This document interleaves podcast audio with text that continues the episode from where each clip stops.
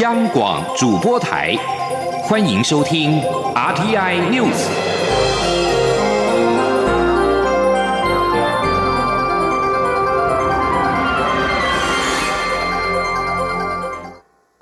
各位好，我是主播王玉伟，欢迎收听这节央广主播台提供给您的 RTI News。新闻首先带您关注，行政院长苏贞昌今天根据国际预测机构 IHS Markit 的预测指出，今年台湾的经济成长率将达到百分之二点零，胜过南韩、香港以及新加坡。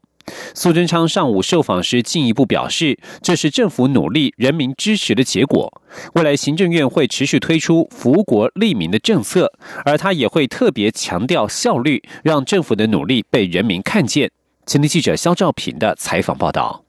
行政院长苏贞昌引用国际预测机构 IHS Market 的预测，指台湾二零一九年的经济成长率不仅会有百分之二，更胜过南韩、香港以及新加坡，重回亚洲四小龙之首。苏贞昌十九号上午出席活动时受访表示，相关机构之所以能有这样的预测，就是因为政府努力、人民支持。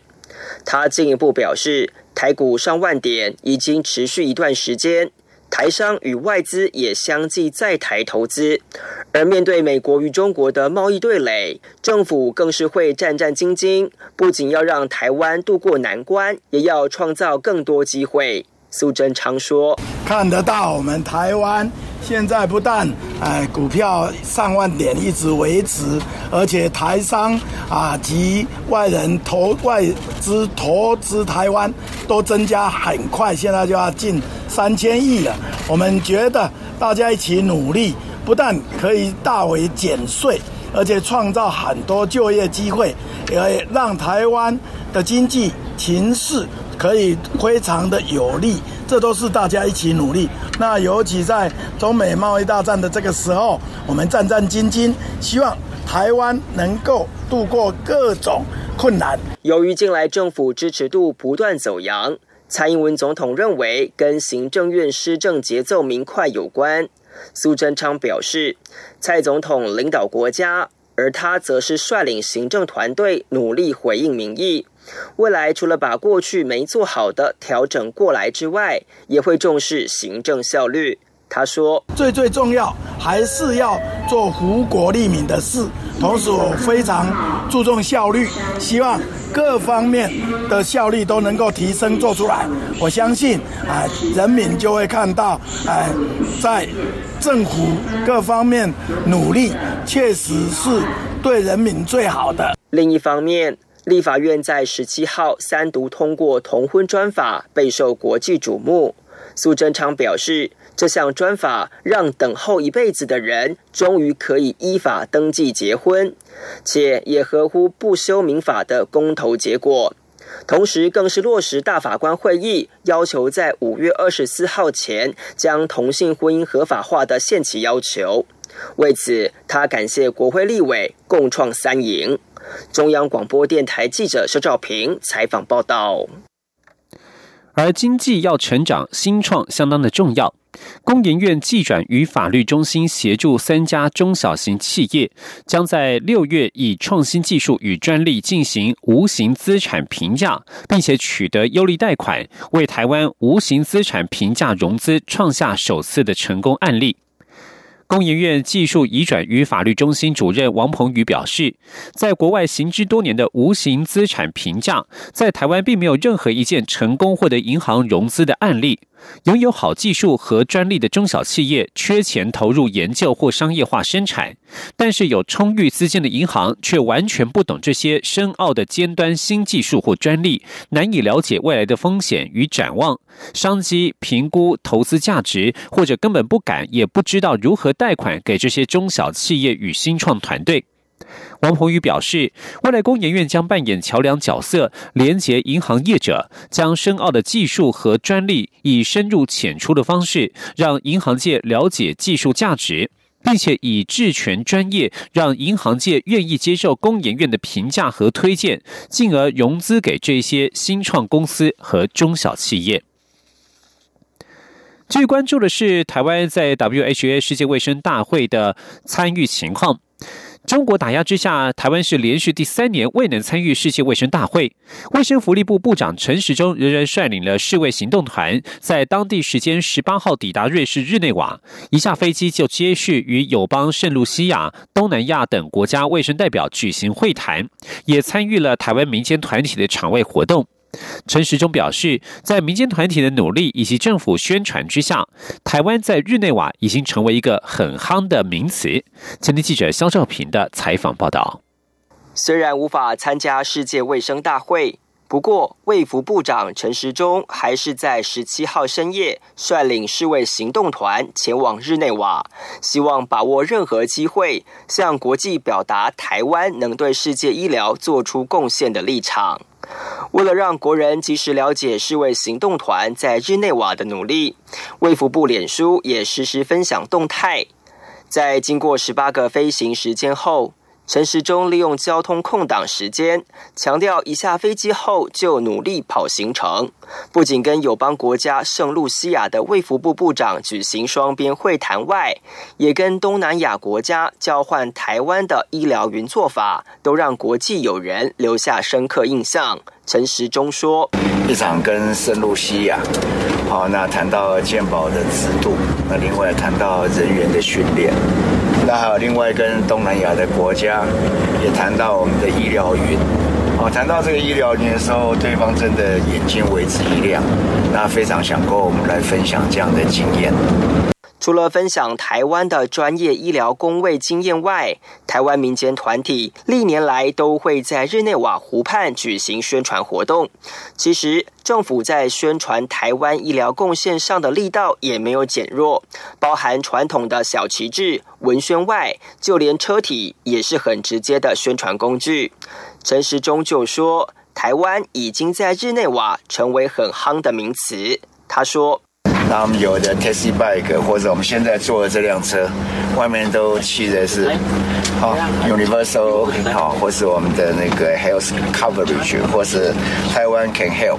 台湾这个名称现在在这里我已经变成一个很夯的名词。卫福部表示，虽然台湾未能获邀参加世界卫生大会，但是卫福部长陈时中会把握在日内瓦的时间，积极创造机会，要与各国代表透过双边论坛。进行专业的实质交流，进一步向世界传达台湾能为世界卫生医疗做出贡献的不变立场。中央广播电台记者肖兆平采访报道。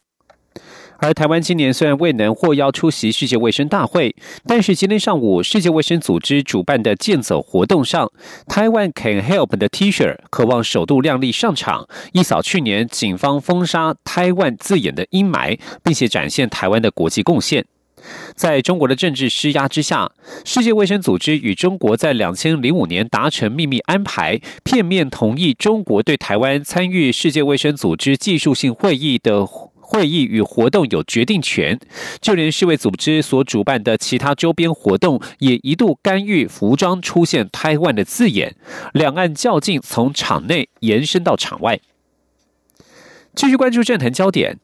明天就是蔡英文总统上任满三周年，财团法人台湾民意基金会今天也公布了民进党重返执政三周年民意调查结果，显示有百分之四十三的民众基本上赞同蔡英文总统处理国家大事的方式，明显比上个月的调查提高八点五个百分点。